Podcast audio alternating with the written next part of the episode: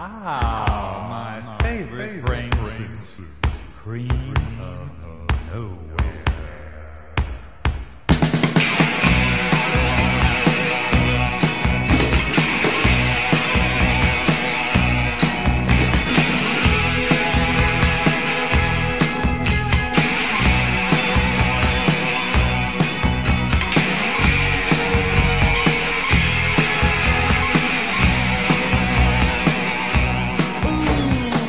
Hola, soy Pons Sánchez eh, Xavi.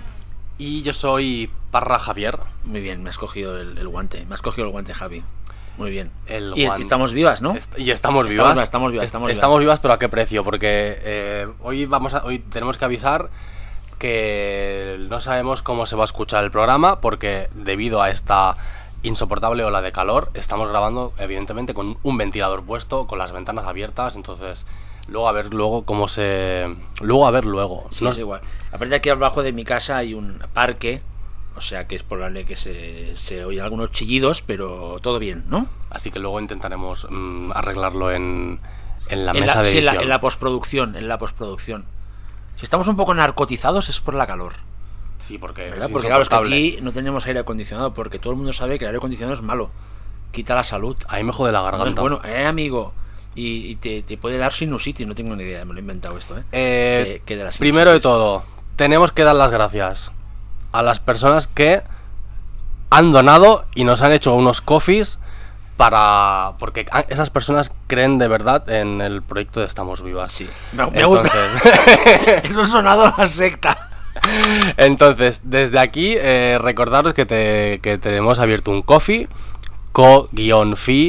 co-fi.com barra estamos vivas en el que podéis donar eh, pues lo que vosotros queráis desde una propinita para un café hasta un- también aceptamos transferencias con muchos ceros Sí, pero también si nos veis por la calle y nos dais un abrazo, a mí ya me viene También. bien también. O, Un o- saludo. o que nos digáis pues jodete que estoy O, vivo o chocamos los cinco, ¿eso lo dice alguien a uno? No, chocar los cinco. Creo ¿Tú qué que crees? no. Eso es como si yo viviera en, una, en, en la traducción española de una peli de los 80, ¿no? Americana. Chocar- Chócame los cinco. es que yo creo que eso no lo he llegado ni a decir yo lo de chocame los cinco imagínate Es que yo soy un anciano, soy ancestral. Y bueno, soy una pues- criatura lovecraftiana. La gente ya habrá leído, evidentemente, el título del capítulo de hoy, pero antes de todo...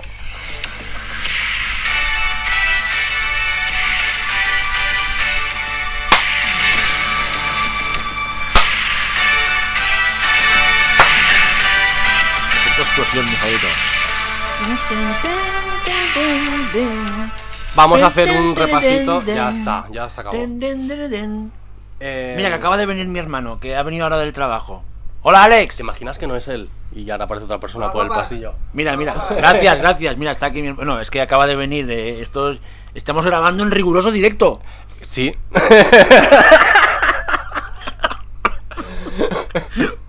Bueno, bueno, va. Em, ¿Qué cositas frescas nos, nos depara Eh, vamos a empezar a El hablar género de de, esta semana. unos trailers, ¿no? Que hemos visto que nos han gustado. y que aseguro que a las fans de Estamos Vivas, que por cierto aún no tenemos el nombre para vosotras, lo vamos a tener pronto, las queridas Sí, sí, sí, sí, sí, es verdad que lo prometimos el, el- el- el programa pasado. Eh, nos ha gustado mucho el tráiler de Incarnation. Incantation. Incantation. No le, no le cambias el nombre, pero puta. Incarnation me gusta también. mí, ¿eh? Incarnation. Te has hecho un Xavi Sánchez Encarnación. mismo, ¿eh? Eh, Incantation, que es una peli de un found footage taiwanés que tiene pinta de que nos va a traer emociones así fuertecitas. Que se va a estrenar en Netflix el 8 de julio. Sí. La verdad es que, claro, el tema es que como viene con el, el- la cartelillo este de cartelillo, eso no lo dice nadie, pero bueno, de como la peli más terrorífica de Taiwán, los occidental, ya, ya esas cosas que Claro, dices. pero ¿cuántas pelis terroríficas habido en eso Taiwán? mismo, eso me refiero, claro, a- eh, tal, vamos con cuidado. O sea, la ve- van con el hype, muy- o sea, el hype es muy alto, pero hay que verla con tranquilidad. Sí, el, el póster es precioso. Eh, si queréis ver, asustaros un poquito, poneros el tráiler. Si no, pues eh, acordaros eh, del título y que el 8 de julio la podremos Aparte, ver es, en lo Netflix. has dicho ya, no es un fan footage. Fan footage. Pero yo lo digo mejor, Fan footage. ¿no? Incantation. ¿Qué crees? Es- Se habrá una semana en el que el film Twitter de terror solo hablará de Incantation. Y yo te vaticino, los de obra maestra, vaya puta mierda, no sé qué. Va a haber ahí una... ¿tú ¿No crees? Claro. Vamos a asistir a, al día de la marmota de Film Twitter, Como siempre. ¿no? Siempre nos pasa lo mismo. Y con esta sí. Bueno, aparte, eh, al ser un fan footage ya va a haber gente que la va a menospreciar. Sí, que la va a odiar desde el minuto uno, eso es cierto. Estamos aquí hablando como si la hubiéramos visto, pero bueno. No, pero no, nosotros vamos a hacer un grupo de defensa del fan footage. Un, un lobby. No hace falta que lo hagamos. Ya, la Ya, sí, ya no, está pero, hecho. pero yo quiero hacer algo tipo eh, eh, que, que me registre en algún lado. ¿Me refieres? La, la- la asociación. Con un carnet. Sí. Lo Y para ir a pedir eh, y para ir a pedir eh, responsabilidad en los tribunales de la Haya cuando alguien diga que Blair Witch es mala, por ejemplo. Es que esa gente. ¿Sabes? no- En plan, no, Blair Witch digo Blair Witch Project, ¿eh? Ya, ya, Aunque a mí Blair Witch me, me hace gracia. La, la la de del amigo Wingard. Adam Wingard. Mm. A mí me hizo gracia. A mí no tanto. Pero de una a cinco estrellas, ¿cuántas? Dos y media, creo. Bueno, yo le puse tres, o sea que tampoco Ah, estamos bueno, tan- entonces, a o sea, ver. vale, no, no, pero es que pensaba que a decir tus famosos cero y medios de, de- de- tus famosos cero y medio de Letterbox. No tengo tantos. Yo animo a, a las oyentas para que eh, descubran los ceros y medios que va poniendo Javi en Letterbox a dolor. Que suelen ser acompañados de una frase. Sí, a ver. Que, si por- no- que espero que no lean nunca los directores, los pobres los directores, porque, bueno, no sé, tengo cierta empatía. O sea, no, suelo, no, no, no me, no hago sangre. Y los pongo, les suelo poner un toque de humor a veces. Porque, a ver, sé que el trabajo que hay detrás. y me sabe mal, pero a ver, hay cosas que no. Hay cosas que no. no puede ser. Bueno, Hay vamos. ciertas líneas rojas que no hay que cruzar. Eh, totalmente, estoy, de- estoy de acuerdo. Otro trailer que nos ha gustado mucho, Que es un teaser.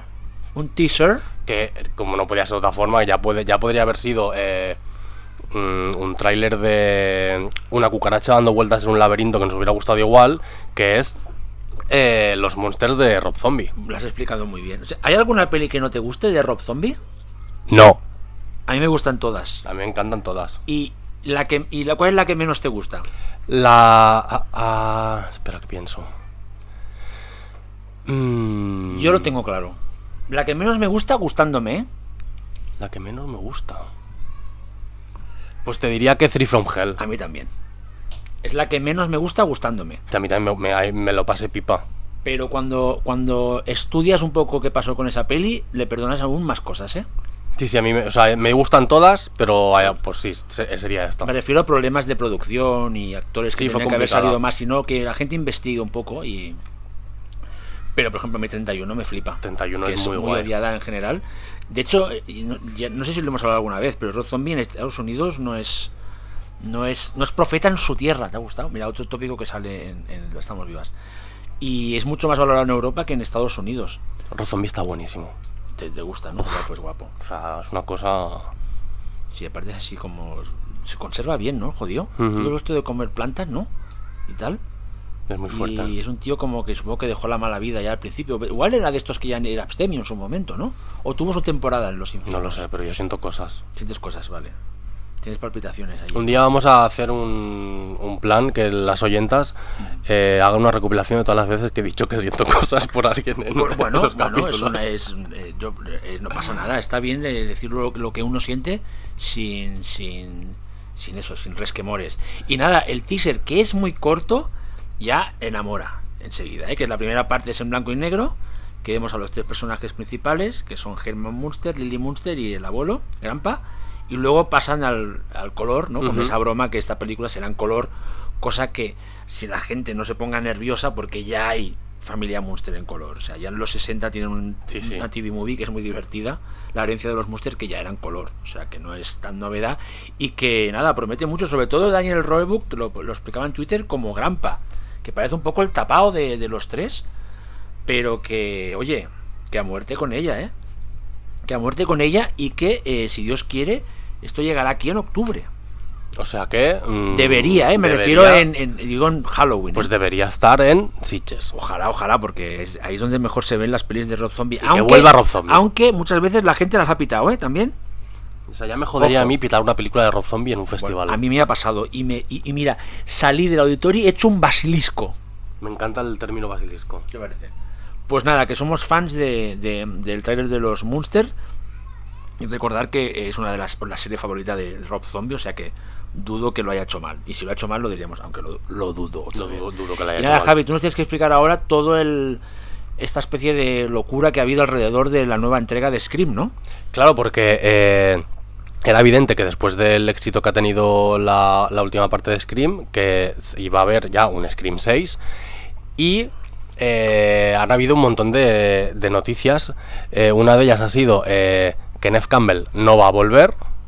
Algo que me parece fatal, no por el hecho de que no vuelva, sino la razón por la que no vuelve, que es que ella ha dicho que considera que no le pagaban lo que ella consideraba. Ella ha dado mucho para la saga y pues cree que no es justo el dinero que le han ofrecido para volver y me parece perfecto. O sea, creo que, mm, no sé, es Cindy, o sea, tienes que darle lo que te pida.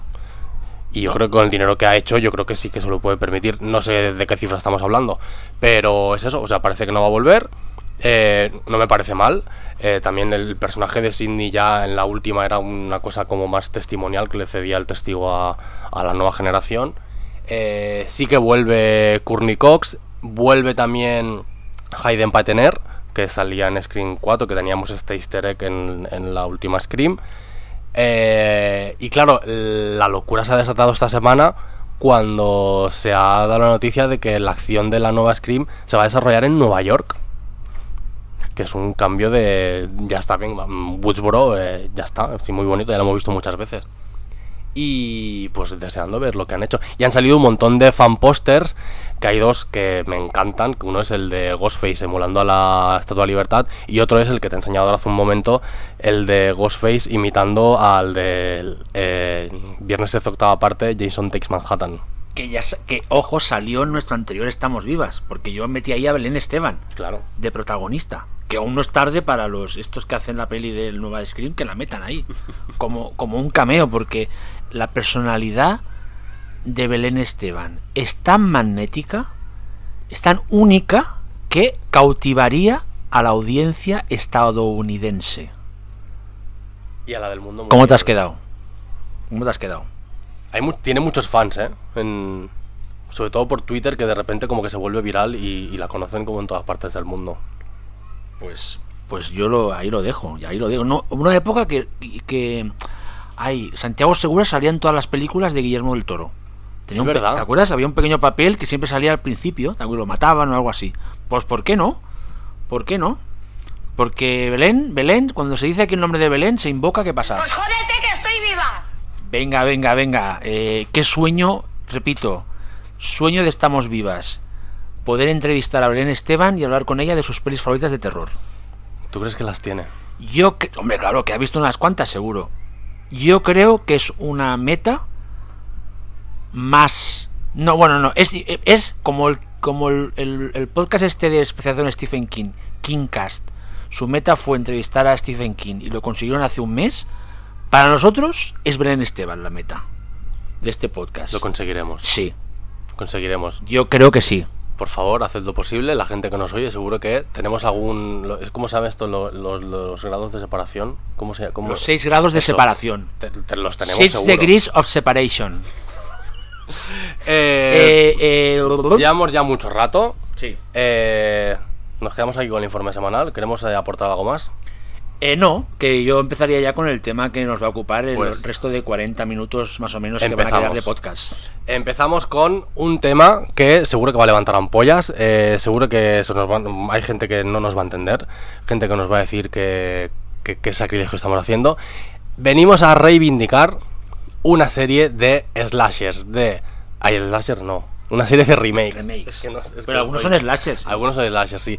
Vamos a reivindicar una serie de remakes de los años 2000 y hay algunos también de los primeros 2010 que en su momento tuvieron no tuvieron muy buena acogida y que viéndolos con el paso del tiempo hay que decir que son mucho mejores de lo que mm, bueno de lo que se había dicho en su día. ¿Y por cuál vamos a comenzar? Empezamos eh, yendo a por Empezamos todas. a por- A por todas, que es el remake de Cuando llama un extraño, eh, que se estrenó en, 2000, en 2006 y que antes tuvo dos excelentes películas, que a mí me flipan las dos. Y aunque es- verdad que ahora se suele decir más que la mejor es la 2, a mí me flipa la 1. La 2 también me encanta, pero a mí la 1 me gusta A mí más. me gusta más la 1 que la 2. Ah, ¿Verdad que sí? Sí. Vale, pues no sé, es que ahora hay una especie de No, Vox Populi, la pero la 2 es alucinante. Sí, es O guay. sea, es, es- de hecho es la versión como Exploitation, por así decirlo. ¿no? Y, y Exploitation en el mejor de los sentidos, me refiero, ¿no?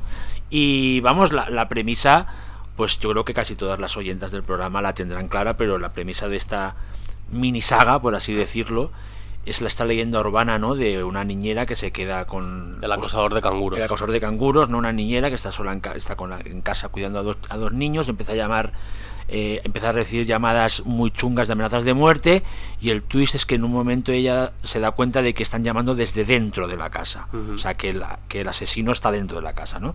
Que es una... Es una le, un- dice, le dice por teléfono, Sí, sí. has ido a ver a los niños. eso mismo, sí, sí, sí, sí. Y entonces, claro, es como, de hecho, es la- la- una de las leyendas urbanas que es central no en la creación del nuevo cine de terror, ¿no? Porque está en un montón de. De hecho, hasta Halloween está basado. sale Black Christmas, Eso mismo, o sea, es, Halloween. es- es como la gran leyenda urbana, ¿no? Y, y, y hay un hay un hay un corto buenísimo, creo que circula por internet, que creo que se llama The Baby City Murders, puede ser, sí. que es también de Fred Walton, el director, que es buenísimo, que es que, es, que eso ya es, claro, y eso es setenta y pocos, ¿eh? o sea, mucho antes de Halloween y de todo, ¿no?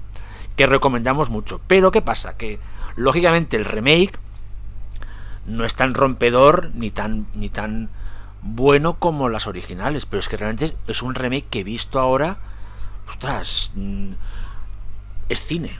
O sea, tal como está rodado, que es Simon West, si no me equivoco, que era un tío que venía a hacer pelis de acción. Es el director de Conner, seguro esta peli que te encanta, ¿eh? de Nicolas Cage. Uf. ¿Eh? Tu amigo, tu amigo. Claro. Bueno, es un tío que llega y hace su peli de terror y hace una peli de terror súper competente. Eh, no sé si, si la, la- la- la has recuperado para el programa, Javi. Sí, sí, la vi. La, La, vi parte, la parte, la manera en que utiliza la profundidad de campo dentro de la casa, el, el juego de los claroscuros. Claro, estás viendo una película de terror que es de estudio, que es de un artesano, porque es una película de encargo, pero hostia, qué bien contada que está, porque está con. O sea, está, es cine en el, en el sentido de que utiliza todos los recursos, ¿no? De puesta en escena. O sea, es. No sé, a mí me ha, me ha- me ha sorprendido, siendo una, una, una película pequeña, me parece un remake muy, muy digno que juega muy bien sus cartas. Yo creo que tiene, tiene una cosa muy buena, que la, o sea, la peli es lo, lo que te comentaba antes de, de empezar el programa. Sí que es verdad que, que a nivel de mm, diálogos y guion y, y- y tal, o sea, es, eh, cojea un poco por el hecho de... Es, es más inverosímil de la cuenta. Sí, es muy, muy inverosímil. Entonces, es como el, el ABC de hacer un thriller. Pero, a la vez, consigue mantenerte en tensión durante toda la película. Porque, si, re- si recordáis, eh, la, en el Llama a un extraño original, eh, toda la secuencia del acoso a ella es al principio de la película. Y aquí lo que hace... Es al final, sí. Aquí, El, el más, el más tocho es todo, o sea, es... Claro, sí. aquí lo que hace es que eh, te alarga la tensión durante todo el metraje. O sea, es toda la peli. Bueno, perdona que te corte, Javi. ¿Y, y el, y el perturbador y turbio prólogo Uy, sí. del asesinato, que es todo en off, porque en ningún momento ves el asesinato. Y el primer asesinato, que eso podría ser el, Pero el- ves el las inicio- bolsas de basura que es pequeñas. Eso mismo, y, y aparte te hace un montaje paralelo con la, gen- con la gente pasándoselo bien en un parque de atracciones que hay al lado. O sea, que es súper cruel. O sea, a mí cuando vi ese prólogo dije, mira, ya con ese prólogo, me- me- me- ya está. O sea, no, no yo la verdad es que yo di- creo que no lo había visto, ¿eh? Si no, eh, o Sí, sea, la es que yo la vi en el pasó, cine. Pero ya el prólogo, la idea esta, que me parece brillante de todo, o sea, me, aquí, ¿ves? Hay, hay una idea. Y claro, eh, y pasará mucho con las películas que hablemos hoy. Son películas que, como ha dicho Javi en su momento, fueron muy jeteadas, pero que las ves ahora, hostia, si es que no, es lo que dices tú, no estaban tan mal por eso, porque, coño, es que hay una, hay, o sea, eran mucho más, que exploits. O sea, aquí se nota que quieren hacer una versión nueva de verdad de esa, de esa, de esa historia antigua, aunque como dices tú, estoy de acuerdo, desde hasta ella, Camille Bell, que no está mal, pero tampoco es que está, esté No, muy bien. no es la O sea, Queen definitiva. Eso, tío, o sea, en plan, y y es- esos, esos gaps que, hay, que tiene la peli, pero que en conjunto, ostras, es una experiencia, yo creo, eh, que te lo pasas pipa y encima como 86 minutos o algo así. Sí, sí, encima es cortita y se pasa en un santiamén y, y es, es guay. Es- Y, y si, toda, no la, si no la has visto la podéis y recuperar. toda esa set piece alrededor de, es- de ese jardín. ¿no? El estanque El con los- con los peces y los pájaros, que está muy bien utilizado ese espacio, ¿no? Como esa, esas casas nuevas. Es que es un poco la casa de parásitos, ¿eh? Ujú. Tiene, o sea, eh, tiene un rollo de la casa de parásitos de, de Bon Joon-ho. No sé cómo utiliza ese espacio, no sé, no sé, me... Mm, Joder, yo creo que es una peli que si la veis sin, sin prejuicios, ya hace años que no la veis, os va a sorprender. Y si no la habéis visto nunca, yo creo que vais a ver una, una buena película. Nos va a ¿eh? cambiar la vida, pero... Pero como- aquí nos gusta dar amor a estas películas que nadie Y más es un remake bastante, bastante decente. Eh, Entonces, ahora vamos ya con un trío de películas estrenado en 2009. Y vamos a empezar con una que, que yo vi en Sitges, porque estaba en la sección oficial, que ole, que poner un, un, un remake, un slasher de sección oficial en Sitges, porque me parece perfecto. Y diría que, diría que era concurso, que es Herma- Hermandad de Sangre. Sorority Row. Eso mismo. Eh, un remake también muy libre. Este Muy- es muy, sí, libre. es muy libre. Este es más libre aún Sí. que, que el anterior. Sí, porque toma el tema de la hermandad, eh, el tema de la- del- una muerte y poca cosa más, que es un slasher. Eh, yo siempre, eh, siempre que he hablado de esta película me he quedado solo defendiéndola, porque a nadie le gusta. Entonces, eh, ha llegado el momento ya de poder tener una charla con una persona que le gusta y que la ha disfrutado, porque eh, considero que es, eh, es uno de los slashers de la, de la, valga la redundancia, de la época del neo-slasher. Claro, ya, ya en el 2009 eh, ya ya se, hacían, ya se habían dejado de hacer. Y es como el, uno de los últimos cartuchos a explotar de, este subgénero que, que está muy en línea con otras dos pelis que me encantan y que también eh, tiene muchas cosas parecidas, que son Un San Valentín de Muerte y el remake de Black Christmas, que el- como consideramos que es tan bueno, no lo hemos querido reivindicar aquí Pero porque... bueno, pero ya lo has sacado tú, Javi, o sea, que quede reivindicado y que lo, y lo recomendamos mil. El remake de Black Christmas de 2000 y, 2000 2006. 2006, que es fantástico y define película turbia de verdad, turbia. Eh, eh, el remake de Black Christmas, o sea, esa es una cosa, o sea, que queda reivindicado en este programa. Y joder, hermandad de sangre, pues nos tenemos a... eh, si no la habéis visto, eh, estáis tardando en verla porque es una peli divertidísima para ver en, en- con amigas y nos encontramos con una premisa que también recuerda un poquito así lo que hiciste el último verano, eh, con una broma macabra que sale bastante mal. Y que es muy divertido, porque cuando hay el twist, cuando todo se tuerce esa broma, realmente, que encima es un twist que se ve, eh, eh, eh, eh, o sea, no está en primer plano. No. O sea, lo ves, es que, que es un poco, no, no voy a decir que es un poco, eh, aterriza como puedas, o secret, pero es ese tipo de, no es un gag, pero ese es un gag Bueno, es un macabro, poco gag, sí, sí. macabro que tú ves en un segundo plano, ¿no? que te quedas, que yo cuando la revisé para, para el programa, otra vez dije, hostia, ¿sabes? No me acordaba porque además se ve, o sea, se ve todo como... Sí, sí, es muy fuerte. Y bueno, pues total, después de, de la muerte de una de las chicas de, de la hermandad, el resto de hermanas y, y otro chico que están pues mm, en el- implicados de alguna forma u otra en esa muerte, pues deciden esconder, el, o sea, guardar el secreto de, de que haya muerto, la dan por desaparecida y tiempo después, creo que es un año, ¿no? O dos, es un año. meses, o ocho sí, meses o algo así, Como un sí, tiempo sí, sí. después, eh, pues las empiezan a acosar vía por SMS y que les envían eh, eh, imágenes en esos móviles que teníamos. ¿Cómo se llaman esas imágenes? No me acuerdo, sí, pero... Sí, M- sí, MM MMS. Sí. Por SMS Sí, y. MMS. Eh, pues eh, con el arma con la que había muerto Megan. Y o sea, las empiezan a acosar y empiezan a morir todas una a una. La cosa es que es muy guay cómo están construidas los personajes, que, que nos, ya no, o sea, nos encontramos con... ah, Veníamos que en los 90, que en la era del renacer del slasher, eh, siempre hemos dicho que es una era como muy mojigata. Aquí nos encontramos con, con tías que son muy están más en la línea de las protagonistas de un San Valentín de muerte, que son tías empoderadas, que están buenas, que son, son guays y y va- Ambiciosas. ambiciosas y van a morir pues de formas pues bastante originales, la verdad.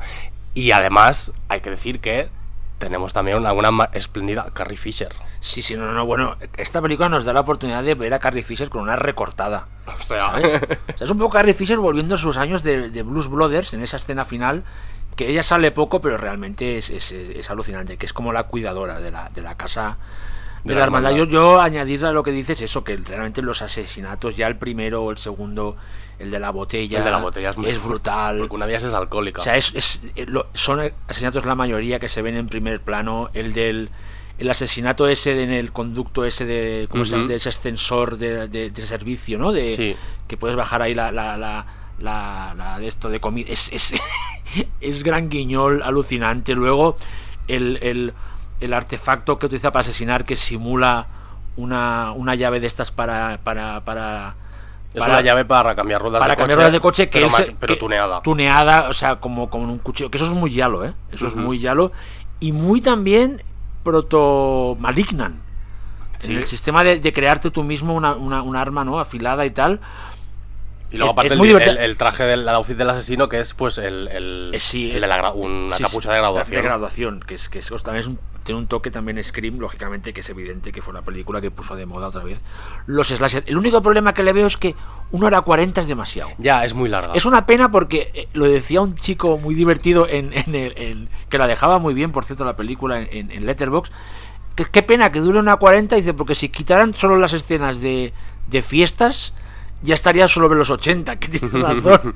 o sea, que no hubiera costado nada, pero aún así, una película que te ofrece un clímax final, y no miento, de casi media hora, con la casa ya incendiando, o sea, me sorprendió que apostara por ese clímax final Claro, luego es guay a su manera épico en el sentido de que dura y dura y es guay, ¿eh? o sea, con los supuestos que va haciendo, de repente crees que uno es el asesino, luego es otro, o sea, que es toda la, toda la juguez que me, me pareció, la verdad es que es súper disfrutable y se le perdonan esos quizás 15 minutillos de más o algo así, que la podrían haber hecho mucho más ágil. ¿eh? ¿Y cuántas películas, cuántos slashers has visto tú con una persecución en los restos de una fiesta de la espuma? Oh, no, no, es maravilloso. No, no, no, no. Esa set piece, esa set piece de la fiesta de la espuma es maravillosa. Es maravillosa. Mira, Javi, ahora me la has recordado, tío. Sí, sí, o sea, es maravillosa.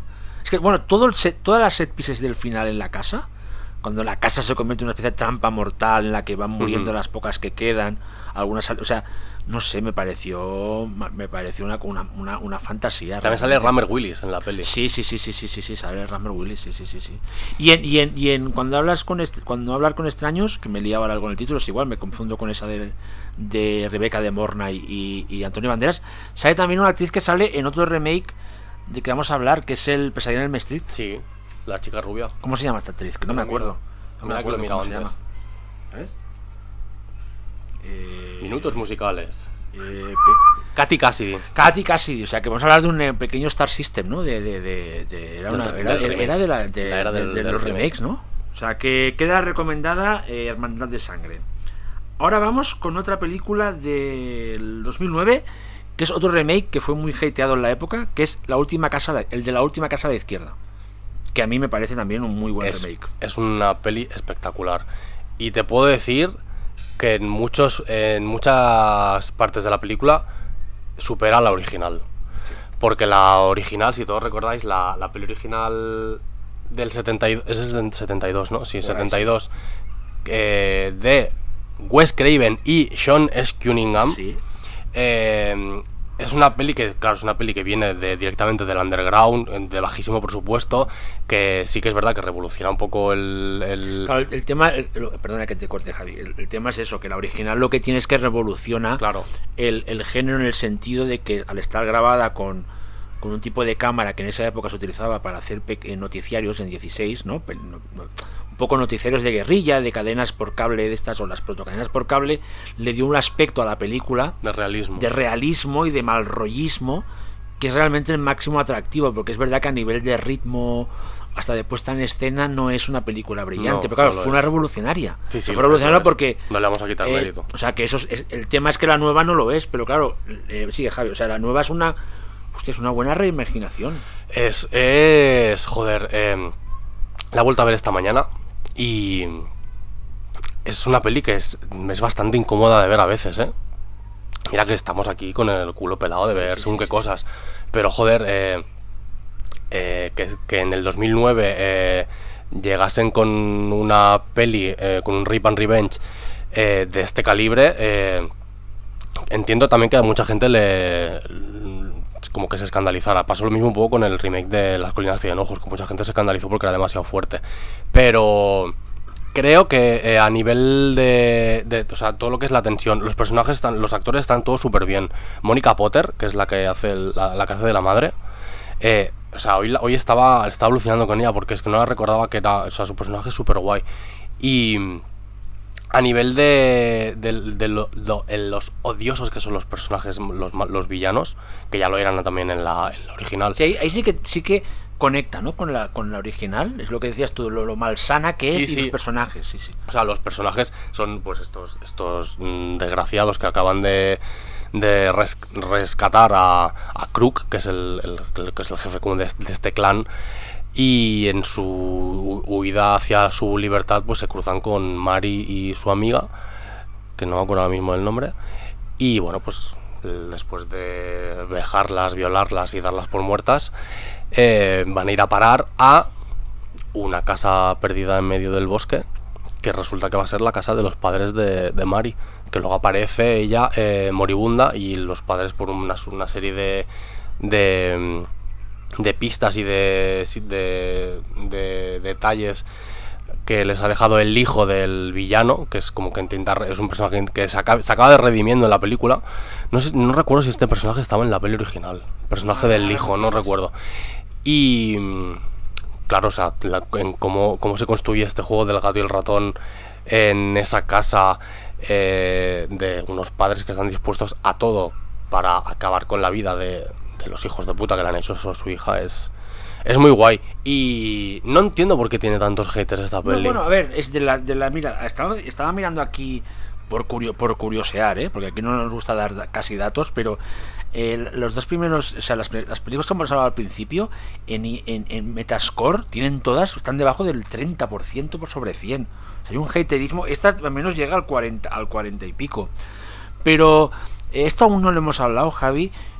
No sé si estarás de acuerdo, pero es que en esa época había, eh, eh, había un rechazo ya de, eh, a priori frontal contra los contra estos remakes. O sea, ahora, ahora yo creo que se ha mejorado bastante la actitud. Bueno, mejorado me refiero a la actitud porque, oye, remakes y más en el cine de terror se han hecho siempre. Y, y la historia del cine se ha hecho también versiones sobre la misma historia dos millones de veces. O sea, yo siempre lo digo, lo malo no es el remake.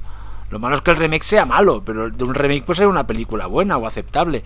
Y, y- y es- y esa época era un, un rechazo frontal y muy militante por, por el fandom del terror de se ponían en contra de todos Era como que la... no eh, eh, estaba este concepto de violación de infancias Sí, de total, total, es que totalmente y eso. había había había un clima ahora se habla de clima de crispación y en esa época Twitter igual estaría empezando diría, digo yo no sé si aún estaba eh, si estaba ya aún, todavía eh, se había creado perdón pero había un, una, una- pero había un nivel de de, de artículos de opinión en revistas o editoriales que empezaban la revista casi diciendo que la gente no fuera a ver estas películas. O sea, una especie de caza de brujas que yo reconozco, seguro que en alguna Yo he vez sido esa fui- persona. eso mismo, o sea, Yo lo reconozco, ¿eh? Pero que hace muchos años que dejé de ser así y me, y me, ¿no? y, y me sorprende lo, lo capullos que pudimos llegar a ser en esa época para cancelar todas estas películas que luego, como es el caso mío de la última casa a la izquierda, que la alquilo en el videoclub, el remake, No la he visto en el cine. no, no, no, no, no, no, no, no. Me, eh, me sorprendió porque dije, no, es que, es, que está bien, Está realmente. bien, es una sí, nueva eh, reimaginación. O sea, está bien, real- es una buena película, ¿no? Entonces ahí es cuando uno empieza poco a poco a hacer el, el cambio, pero que es por eso, Javi, porque es que en esa época, es que ya te digo, cuando ahora cuando lleguemos a Pesadilla en el Street, es que el, el- el- ahí es que es que la gente estaba indignada directamente con el remake. O sea, en plan, antes de verlo y después de verlo aún más, pero en plan, un clima súper tóxico que lógicamente a estas películas no les ayudó nada. Y por eso ahora es tan, tan, yo creo que es una, una experiencia muy saludable verlas ahora casi más de 10 años después. Claro. O más, o sea, Yo creo, o que, sea, yo creo que es un poco mucho lo, lo que has dicho de las infancias violadas. Eso de decir, mm, esta peli es de mi, mi adolescencia o mi infancia y, y, o sea, me niego a que me hagas una nueva versión porque significa que, que estás en contra de, de mi- de mis propios eh, ideales de, cinematográficos. Bueno, una tontería, ese rollo de ser Una auténtico. pues o sea, una ahora, ahora visto ahora, Javi, en nuestros yos actuales, tú de treinta y tantos, yo de cuarenta y tantos, es que es una tontería Es realmente. es ¿Verdad que sí? O sea, que no. Como, es como, no, no, no. Sí que es verdad que yo en el, eh, en el caso de la última casa a la izquierda eh, la fui a ver con... Fui a ver, a ver qué han hecho. A ver. Sí, sí, Y, y aluciné. O sea, aluciné. Y bueno, y, eh, has, has explicado muy bien lo de todo lo de la última casa a la izquierda y simplemente decir que tiene la mejor escena post créditos de la historia. La del microondas. Es que es algo, o sea, yo recuerdo pensar la cuando vi ese final ya me había encantado la peli, pero ese final es ya el toque que que vamos, o sea, un toque que realmente te- también te explica ahí que vale, sí, es un remake, pero que estaba por otro lado. O sea-. O, sea, como que ese, ese punto macabro en el buen sentido de divertido y todo, ¿no? Que es ese final que tú has dicho son microondas, no hace falta decir más por si la gente no lo haya visto, pero que si sois la primera vez que la veis vais a flipar. Porque esto es hace que la Marvel no hiciera esas cosas de poner. Y que es raro que en una película de terror haya una escena de proscritos tan buena. Porque sí, que suele haber a veces una escena proscritos en alguna peli de terror, ¿eh? Tampoco muchas, ¿eh? Pero más en las más igual quizás en el Bueno, no es el todo, no es el todo postcréditos, ¿eh? Porque la- como la he visto. ¿No es del todo postcréditos? No, ¿O sale un momento algún crédito y sale o no? es ¿Cómo como. O sea, se acaba, la, recuerdo se acaba la peli, Sí. que ya la peli cierra, entonces de repente hay como una escena extra. No es Vale. postcréditos. Ah, vale, vale, vale. Pensaba que era el final de No, no, esto. no. Vale, vale, vale. vale. Pero bueno, que da igual. ¿Tú eres más, por cierto, de la última casa a la izquierda o I Spit on Your Grave? A Speed on Your Grave, que lógicamente no la hemos puesto aquí porque Podría no, estar Porque no perfectamente. podemos hablar, entre comillas, en profundidad de todas, pero también es, una. Es un remake que me gusta, sobre todo la, la parte lo, lo- lo- lo original que es con la, con, cuando ella hace el ajuste de cuentas, los asesinatos, también súper chungos. O sea, eh, de estos de mayores de 18 años en el buen, en el buen Sí, sentido. sí. Y que luego tiene dos continuaciones que no están nada mal. Que ya la, juegan. la tercera no me gustó tanto. Que ya la juegan a segunda ju- sí. La segunda, si la segunda tercera es más. Si la verdad que la tercera no es tan buena, pero que ya rizan el rizo de las de las venganzas, ¿no? Que me parece curiosísimo que se creara una. una.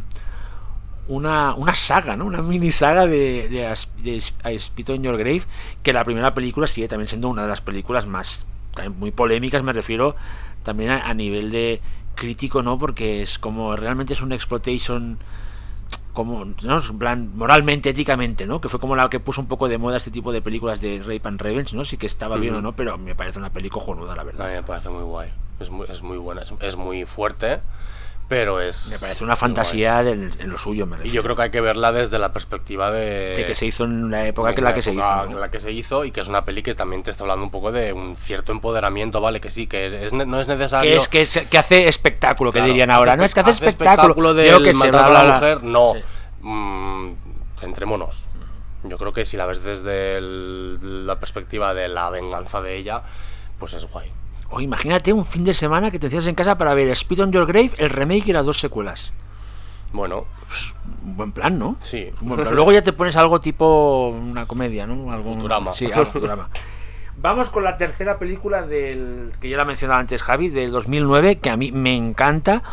Tuve la suerte de verla en el cine y como realmente había que verla, que era en 3D. Yo también la vi en el Tiene cine. para mí uno de los mejores 3D barra utilizaciones del 3D, que a mí lo que me gusta es para que la No, utilicen pero esta se rodó en, yo en creo 3D, que está sí, sí, está rodada en 3D. Que lo- me refiero que lo utiliza de manera chabacana, que es como a mí me gusta, que son efectos que parece que te van a disparar a ti, que te van a cuchillar a ti, que te va el cuchillo para ti. O sea, yo quiero eso, yo quiero, yo quiero la chicha esta, no me quiero la profundidad esta del avatar de las narices, no, no, no, yo quiero eh, fiesta, no sé si me, me he explicado, ¿no? Pues, y, y un San Valentín, el remake de un San Valentín sangriento, de hecho que en el San título, Valentín sangriento, me parece, eh, bueno, también estupendo. Primero, grande Patrick Luiser, el director de el que era el montador de, de las primeras películas de Wes Craven, de, bueno, de las primeras o de la segunda etapa, bueno, Wes Craven hizo un mont- Scream, creo que es el montador, por ejemplo, que tiene ese Drácula que es que es, Drácula que es, 2001. que es divi- es divertidísimo con Gerard Butler muy joven. Aquí con Todd Farmer, que es el guionista, que es como que tiene aquí un papel muy divertido, es un es el camionero ese que matan, que le clavan ahí el, el pico del, al principio de la muy a- casi al principio de la película, unas muertes cojonudas, ese retorno al slasher de los 80 con mujeres desnudas, hay un hay un hay una hay un, un- una persecución con una rubia típica americana desnuda, absoluta, un desnudo integral que a mí me sor- viéndola el otro día me sorprendía, me en madre mía se atrevieron, que es muy divertida la escena, ¿eh? Es no sé, me parece Javi un también otra vez una reimaginación porque van más allá de la original.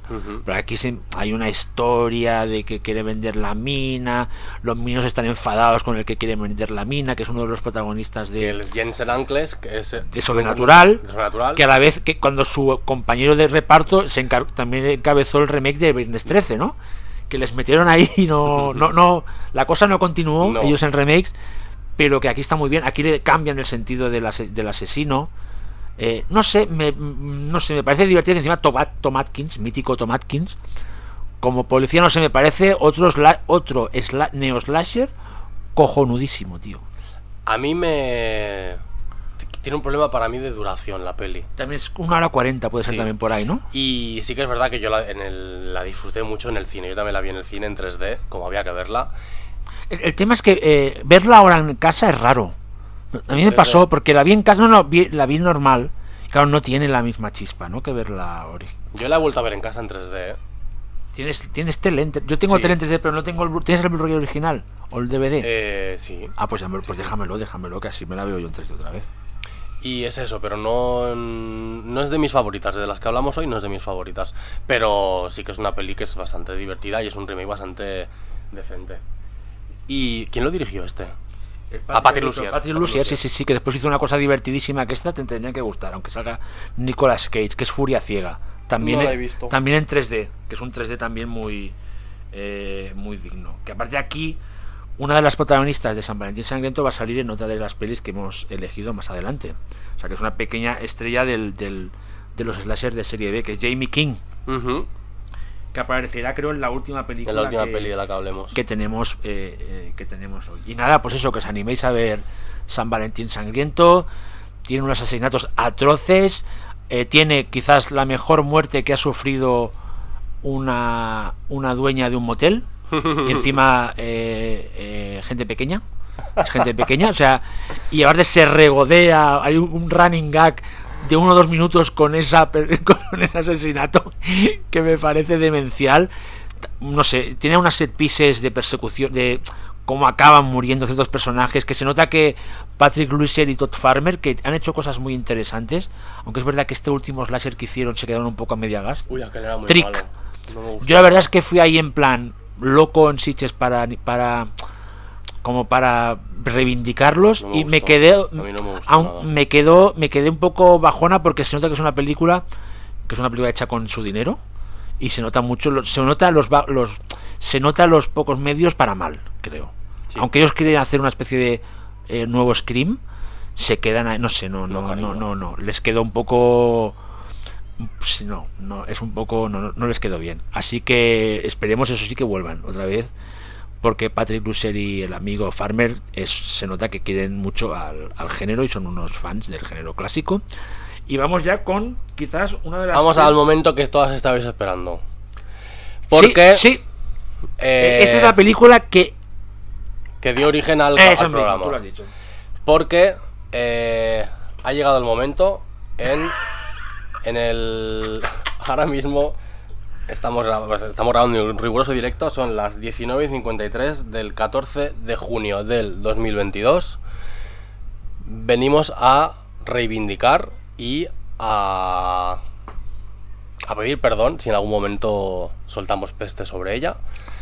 Venimos a decir que el remake de Pesadilla en Elm Street no es tan malo como nos habían hecho creer y como nosotros mismos creímos. Efectivamente. Estoy completamente de acuerdo. De hecho, tú le has puesto un dos y medio y yo un 3.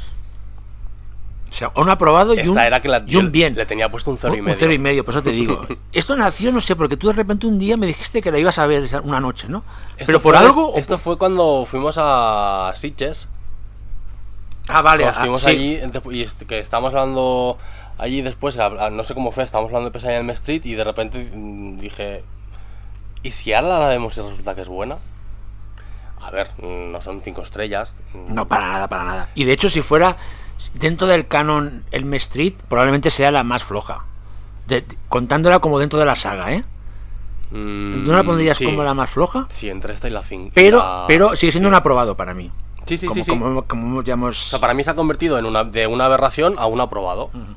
Y ya es Mira, mucho. a mí eh, eh, lo primero que me sorprendió, luego hablaremos de otras cosas, es que, mira, tras recuperarlo otra vez, recuerdo también que esta película eh, vino, o sea, la vendieron mm, mal en el sentido de que decían que eh, sí, que iba a ser, estaría a la altura de la original.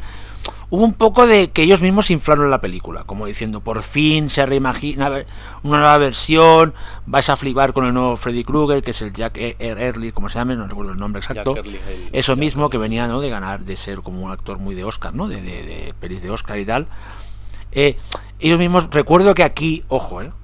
No sé si lo recuerdas, la- el primer número de la revista Sci-Fi la portada era el- un reportaje eh, en exclusiva de, el de- del remake, de- de- aún la tengo por aquí, de Pesadilla en el me suena- Street, me suena donde entrevistaban al director, al producto, a todos, y la vendían como... No es que yo me fiara, me, fi- me fiara de eso, pero bueno, veías ahí como una... claro, vimos después, veías esa película que tenía como ciertos problemas.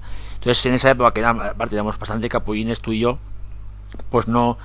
no se nos cruzó desde el inicio. Ahora, recuperada ahora, tengo que decir que los primeros 45-50 minutos de esta película me parecen una reformulación de- del tema de, de la figura de Freddy y de la imagin- imaginería y de, la- y de- y la y del universo de puta madre porque es que esa idea de que va cambiando el protagonista cada 10 minutos Es que eso es guay. cuando tú te crees que va a ser el protagonista principal y Freddy se los va cargando, me pareció una, una de esto de una bueno un, un- un truco, por así decirlo, de guion, pues que funciona muy bien. Y, y, y inédito en la. Una de ellas, que sí, había otra vez. Y, y otro, el, el, el- el forzudo este, que era, ¿no? que era Lutz, como se llama, este que salía en Crepúsculo, que era el Lutz. Me sorprendió. Y aparte, visualmente, elegante, eh, bien, bien, una cosa guay, alguna cosa digital fea, el tema como... Sí, el tema. el es que tema hasta el- El, el- maquillaje de Freddy es algo digital, Claro, ¿verdad? está- sale muy digital el maquillaje y es una cosa que es como que tira por atrás. Pero es de, es de muy agradecer, eh, después de volver a verla, el hecho de que apuesta, o sea, deja el humor, eh, o sea, no es, no es una peli Da que, miedo otra vez. que vaya a por el humor eh, grotesco y el humor negro. No, no, es que realmente este Freddy da miedo. Y es una peli seria y, y que pasan cosas chungas. Y en la que Freddy se nos presenta ya directamente como un pedófilo asesino. Que es, que es una cosa que también al final de la película como te lo... Primero como te lo dejan entrever, Sí, luego yo creo que sí, eso que es una no, de las cosas pero que que no acaba de funcionar. Cuando te hacen creer que es, es inocente y luego es culpable. O sea, es como ahí, no ese giro no... pero por fin es, es un personaje, es un villano de verdad.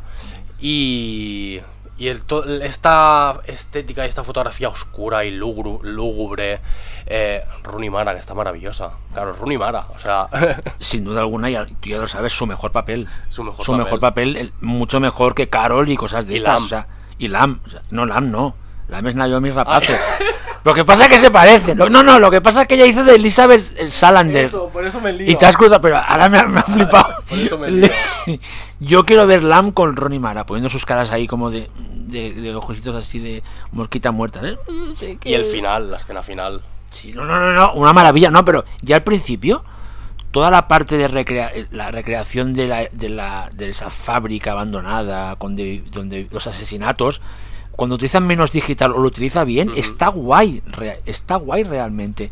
La reimaginación, por ejemplo, del asesinato de, del- de, de la primera en la cama, con, el, con el chorro de sangre, que aquí lo- lo- lo- como lo que lo invierten. el- el- son cosas realmente, yo creo que es chulas. de apre- O sea, yo, es una película que si viera ahora, lógicamente no revoluciona nada, no me parece una maravilla, pero sí me parecería digna, que es lo que me parece. Yo tengo una duda cuando veo las películas de Pesadilla en Elm Street y en esta me sorprende que no lo utilizaran. Eh, si se duermen, eh, Freddy los mata. ¿Por qué no toman speed? No se toman drogas, es verdad. Yo creo que es por el que son pelis americanas. Pero Se toman como anfetaminas, yo quiero ¿no? ver, A veces. sí, pero como cosas de, far- de recetas. Yo quiero ver una película de Que se droguen. Elm Street, claro, que pues que Sí. vayan, a, que Sí, compren sí, speed y que se metan speed para no dormirse. Yo, yo estoy a favor también. Yo estoy a favor, pues no se atreven, no se atreven. No se yo no sé si lo, lo acabas de...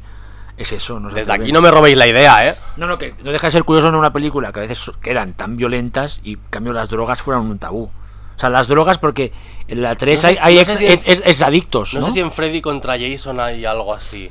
o Fuman creo- porros ahí. Pero con los porros te Pero, duermes. pero no, pero no, no, por, no relacionado con no dormirse. Sí, sí, no, no, no, no, no. no. Fre- Freddy contra Jason que mm, tiene una de las mejores muertes que es la de Kelly Rowland, que le arranca la nariz. Sí. ¡Oh! Es buenísima esa, eso, ¿eh? tío, es buenísima. Es buenísima esa muerte, tío. ¡Oh! Es verdad. Bueno, es que todas. No, no, las primeras. Los, ya te digo, los primeros 45. La, muer- la muerte de todos. Y la, cuando las- todos estos flash, las apariciones que tiene también. ¿No? De la, la Kelly Rowland en, en el, en, el, en, el, en el entierro. Hostia. No sé, no sé, no sé. Es como. Ya sé que a gente le va a costar mucho, ¿eh? Lo de recuperar la. Has dicho el Kelly. Rowland ahora, pero- Ah, que he hecho- me lo he inventado, ¿no? Kelly Rowland has dicho. Kelly Rowland, ¿quién es? Es una la- cantante. es la de, la de Freddy contra Jason. Sí, ah, vale. Freddy contra Jason. Ah, es que me lío, perdona. ¿Cómo se llama entonces la rubia de la rubia de de Pesadilla en el Street? Katy Cassidy. Katy Cassidy. ¡Uh!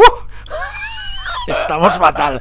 Amigas, estoy fatal. Bueno, estamos fatal porque entre lo de LAM y ahora esto, en plan, bueno, en fin, es la calor. Perdonadnos, amigos. La calor es porque soy catalán, ¿no? La calor, sí. Porque soy catalán. sí. Porque es el calor, ¿verdad?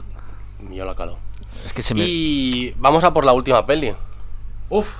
Ahora vamos por, por la propuesta indie. Sí, es la propuesta indie. Porque de- se hicieron algunos remakes indies, me refiero de, no de grandes estudios, o asociados a grandes estudios, que debo decir que esta no la había visto. O sea, esta la he visto para el programa. Esta se me pasó absolutamente, aunque se pasó en Sitges, ¿verdad? No en recuerdo. maratón, no, bueno. No recuerdo. Que es el remake de Silent Night, Deadly Night. Ujú. Que es un remake libre, aunque es verdad que reimagina al menos un par o tres de escenas muy icónicas, entre ellas la del abuelo catatónico que de repente le dice a su, a su nieto Santa Claus te va a ¡Se te venir va a a ver". meter! La Navidad es lo peor. Que, que que- ya, ya la, ori- la- la escena original es magistral. O sea, yo creo que es una de mis escenas favoritas de un, de un slasher clásico. ¿eh? Que aquí sale también y hay que reconocer que es muy divertida.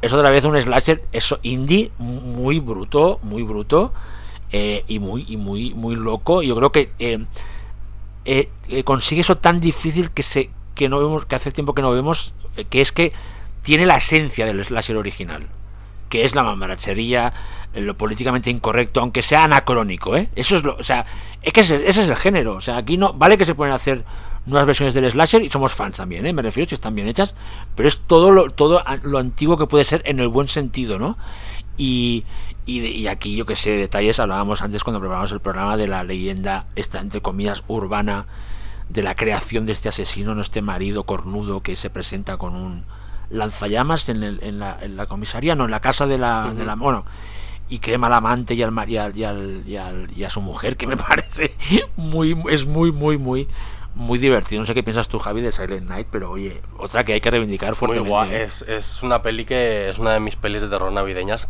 casi favoritas, te diría. No- sé que no es una gran película, pero ya por todo lo, lo grotesco y lo mamarrachas que son las muertes, que son, son muy brutas, pero son muy divertidas porque ves que tiene ese espíritu de, de que te, te hace acordarte de las pelis de los 80. Eh, aparte también tenemos a Malcolm McDowell, Sí, de, de policía rancio. Es que es muy, es muy divertido también que es un policía como oh, que va de listo va de listo va de, de sobrado y, no sé mola mola eso que Malcolm McDowell el otro día hablábamos Javi cuando decíamos lo de lo de Joan Crawford y Bette Davis que yo echaba de menos y tú también est- estas viejas estrellas de Hollywood que acaban haciendo pelis de terror. Y Malcolm McDowell es uno de los pocos de los pocos casos actuales de un actorazo en la época que ha acabado haciendo muchas pelis de terror y que son divertidas pero son los Halloween por ejemplo o esta misma no que realmente el tío lo o sea cada escena que, que sale con una frase de, de sobrao con la con la Jamie King con esta policía que tiene este especie de, de trauma por la muerte de su marido que se está todo el rato eh, se está todo el rato riendo de ella o haciéndola de menos que es muy divertido y, y que eso es lo que Malcolm McDowell está muy bien. Y esta película como con San Valentín Sangriento es la más gore de todo el pack Sí, porque San Valentín Sangriento se nos ha olvidado es muy gore es muy gore. es muy gore y eso siempre se, se, se Hombre, agradece y esta tiene una escena y que es, eh, es de mis favoritas, sí, la de la, la de la máquina trituradora de árboles. No, no, no, no, Esa, la muerte esa de la trituradora de, de árboles es magistral. Primero con esa pierna que sale ahí Y- y luego volando en primer plano ahí, que la va siguiendo el...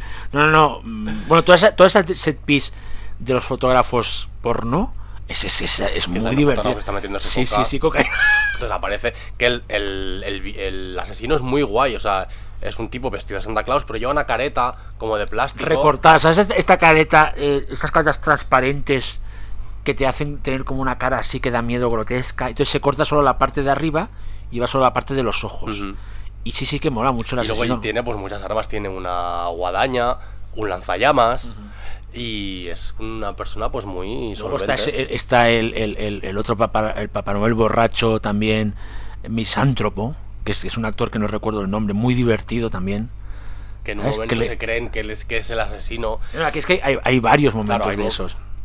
Pero aquí también el momento este del, del supuesto asesino, que es ese tío, ese Santa Claus, que está que se está emborrachando en un bar, que es el que primero que explica la leyenda urbana esta de este, de este, de este Santa Claus asesino con un lanzallamas. Ese personaje es muy turbio también. Mucho, que mucho. empieza como un juego tipo Aníbal Lecter con la todos los policía. personajes de la- esta peli son. Incluso Jamie King, que es la protagonista, llegas a sospechar de, de- de qué es lo que a ella, la- a ella la está moviendo, si es su trauma, si son más cosas.